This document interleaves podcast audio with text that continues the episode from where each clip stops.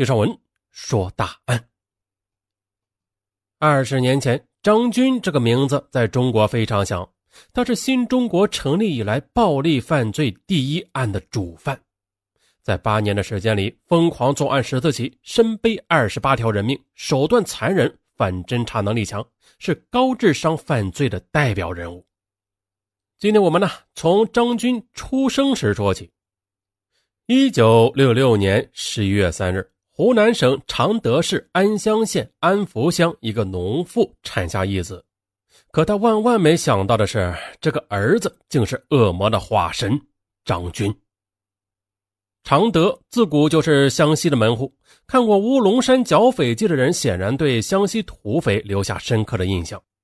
湘西人本质很淳朴，民间有尚武之风啊，尚武，嗯，在下尚文，哎，别动手。君子动口不动手，啊！张军来也啊！张军自小就对武术很着迷呀，他并且习性好强争胜，打架那是如同家常便饭。八十年代初期，武侠小说和武侠电影啊，在全国掀起过练武之风。张军不知从何得过一本拳谱，练起了武功套路。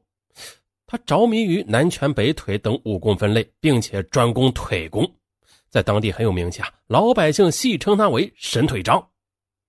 可是正该要好好读书的年龄，他却不读书啊，专好武功，这学习成绩就自然而然的很差。那虽然练武的条件并不好，但是啊，他宁愿花时间和精力自己制造呃沙袋，还有石锁等练武工具。但是他不专心读书，经常打架斗殴，哎，使他增长了很多实战经验。后来他深知。单靠神腿并不能保证打赢对手，那碰上糙家伙的对手就麻烦了。所以说，一件趁手的武器更具优势。所以他开始练湘西、鄂西和川东南一带民间盛行的一种拳法套路——板凳拳。啊，这板凳拳不一般。十来岁的张军呢，他就能手握长板凳，将长凳子给舞起来。呃，既可攻击对手，又可防护自身。哎，这就是板凳拳在民间盛行的主要优势和吸引力。啊，接着张军他勉强读完初中，嗯，但是考不上高中，嗯，又不愿意好好务农，便开始在社会上混了。在当地，他个子高，力气大，功夫又很好，这名气呀也渐渐大了起来。凡有打架斗殴之事，这地痞流氓们纷纷请他帮忙，并且呢，他常常以一敌三啊，也能打跑对手。很显然，在社会上混得久了，他的头脑也开窍了。这开窍之后，他大概也想明白了一些事儿。他明白了地痞流氓为什么要打打杀杀、争斗个没完没了的道理了。很简单，即新地痞必须打倒老地痞才有生存余地，直到更新的一批新地痞流氓成长起来，将他打垮为止。但是，如此冷酷无情的生存状态，没有使张军打退堂鼓，反而使他更加的冷酷无情。后来呢，在凭借个人力量无法控制和主导他的地位的时候，这个出现恶魔特质的少年便开始拉帮结派，小小年纪就发展了团伙犯罪的意识。据当地人说，张军打过的群架中最出名的一仗是跟一个叫做张上游的人率领了团伙打架，张军团伙打得对方落花流水，当年在社会上混过的人至今还记忆犹新呢。所以说。张军的凶残在当时就已经传遍了当地。到了一九八三年，全国严打刑事犯罪，张军流氓团伙当然是难逃法网。小小年纪的张军就被送进少管所劳教三年，有用吗？没用。恶魔终究是恶魔，本性注定难以改变。此时的张军心里已经变态，满脑袋都是犯罪细胞，几乎任何与他相关的生活问题，他都会用暴力解决。啊，他是一个迷信也崇尚暴力的人。一九八七年，张军用匕首逼着肖月娥的父亲强行要娶肖月娥为妻，被逼无奈，最后结婚了。肖月娥为他生了两个儿子，而这两个儿子也非常有趣大的叫张潇，小的叫张雄。乡亲们就说张军给这两个儿子取名有其他的含义，这两个儿子的名字合起来那念枭雄啊。可见呀，张军那种渴望独霸一方的恶魔般的报复了。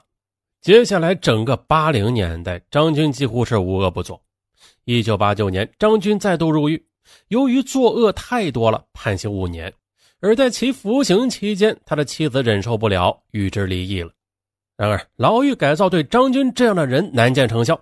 果然呢，出狱之后犯罪依然是不可避免，并且犯罪手段也在升级，打架斗殴这样的小儿科他已经不屑为之。对于金钱的渴望已经严重扭曲了他的心理，原本就变态的心理更加变态，一个恶魔已经磨练成型。一九九三年，张军穷得连稀饭都喝不起了，抢劫的念头几乎是自然而然的就浮现了，并且呢，立刻行动起来。他自制了一支手枪，开始寻找目标。接着，他在安乡县街头游荡时，碰到了当初在少管所认识的朋友刘某某。啊，相互一看，穿的都挺差的，一样是穷的叮当响。两人便聊起来挣钱的事先是谈做生意，都觉得啊，这生意不好做，来钱啊也太慢了。那时下做生意没有本钱也不行啊，这本钱太小也不行啊，加之做生意的人又太多了，竞争也很激烈。再说了，做生意得讲究门路啊，又到哪里去找门路呀？刘嬷嬷唉声叹气，这吃饭都困难，哪来的本钱呀？张军先说可以去偷，可这二人聊来聊去，都觉得啊，做小偷太没有面子。你看啊，去偷有钱有势的人，那谁家会把大把大把的银子放在家里啊？并且呢，一旦被抓，那也不太划算呀。那干什么划算呀？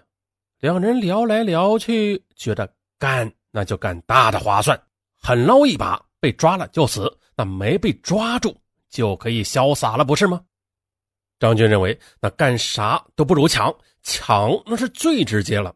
刘某某也认同他的看法，只是觉得没有把握，怕出事张军说呀：“这就看你胆子大不大了。”刘某说：“老子胆子还不大吗？”张军又说：“那你敢不敢杀人呢？”“敢，只要有钱挣。”张军就说：“那要保险一点，就得杀人灭口，这可是掉脑袋的事儿。”刘某某表示不怕死，反正活一天算一天。张军就说他看中了一个地方，估计能抢到一大笔钱。刘某某跃跃欲试，问用啥子枪呢？张军便给他看了一下他自制的手枪。哎，两人呢就这么定了下来。当天晚上，两劫匪撬开一家副食品批发店的门，女店主李某惊醒，啊，被张军用枪给逼住了。张军呢，他想顺手劫个色，但是女店主奋力的挣扎反抗，张军开枪将她当场打死。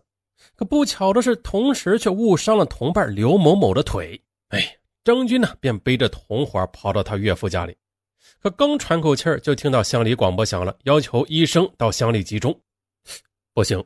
张军担心公安顺着血迹追来啊，他胡乱填饱肚子，便背着同伙逃跑了。逃了一阵觉得累，张军也懒得再跑了。他转念一想，要是这么跑下去，没准儿就跑不脱了。他歹念顿生，环顾四周，寻找石头。他在心里暗下决心：与其让同伙拖累自己，那还不如干掉他呢，用石头砸死他吧。此时的刘某某伤了腿，行动不便，坐在地上呻吟着。而张军抬来石头，笑着走过来。刘某某不知道他要干什么，哪知张军直接走到他面前，举起石头就砸向他的脑袋。刘某某脑浆迸裂，当场死亡。而张军又用石头捆住尸体，将其扔到了安乡河，从此亡命天涯。村里人再也没有见过他。后来呢，刘某某的尸体浮出水面，警方经过侦查，查明死者是张军的狱友，他死在安乡河。张军的疑点很多，由此张军被列为第一杀人嫌犯。从此以后，每年抓捕在逃嫌犯的名单上都有张军的名字。可是呢，警方锁定张军时，他早已远走他乡。不久以后，出现在云南边境的某地。他到此地目的有两个：一是买枪，二是贩毒。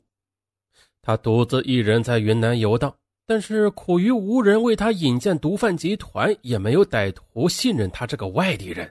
再就是他身上抢的钱也快花光了。后来总算是摸清了买枪的路子，却是一把枪也买不起。这时他开始打妓女的主意了，也许从女人身上能抢点钱啊。于是呢，他开始出入娱乐场所，到处的讨好三陪小姐。很快的一个目标进入他的视野。这时呢，已经是一九九四年，在云南开运，张军是穷的叮当响啊，连继续流窜的本钱也没有了。而就在这时，他碰见了严敏。严敏是重庆市涪陵人，三十二岁，可是啊，这个年纪做妓女很被同行瞧不起，啊，在内地几乎没有市场，所以他远走边境，其目的就是向司机贩毒。于是张军经过几次接触，更加彻底的摸清了严敏的心理。于是他展开情场攻势，使出浑身解数，花言巧语，鞍前马后的献殷勤。而严敏呢，做过多年的妓女，见过男人无数，也习惯了逢场作戏的事儿张军如此殷勤，正合好意啊，养个小白脸供自己取乐吧。恶魔张军买枪返回途中，忍不住手痒，找了个偏僻之地试射了几发子弹。此时，两个妇女在不远处走过，张军顿起歹念：恶魔就是恶魔，他打定主意试试这把枪的杀人效果。他先把子弹压满弹夹，悄悄地走进两个妇女，而这两个无辜的女人跟他无怨无仇，根本不知道走近的这个人其实是死神。张军就在他们身后开了枪，两个妇女当场脑浆涂地。张军看着枪口冒出的青烟，没有一丝愧疚之心，他脸上浮起的是一丝笑意。一个杀人恶魔为鲜血而兴奋不已。很快的，张军迅速离开现场，回到严敏住处。在严敏住处，他整天都在玩枪，爱不释手。一会儿取下弹夹，一会儿拉开枪栓，光是练瞄准，他就能玩上个把小时。有了枪，张军的胆子更大了。他劝说严敏回老家，一起在大地方做大买卖。严敏说：“呀，做大买卖需要本钱呢。”张军却扬扬手中的枪说：“这就是本钱。”嗯，严敏不解。张军直截了当的告诉他：“抢劫杀人就是大买卖。”吓得严敏发愣。其实张军本想伙同严敏就当地作案的，无奈是云南山高路长，交通不算方便。就算是抢银行抢的巨款，那也不易逃脱。由此，张军他看上了重庆水陆码头，人山人海，在那里犯案后容易逃脱。若严敏当时不答应跟张军一起干的话，那他早就做了枪下鬼了。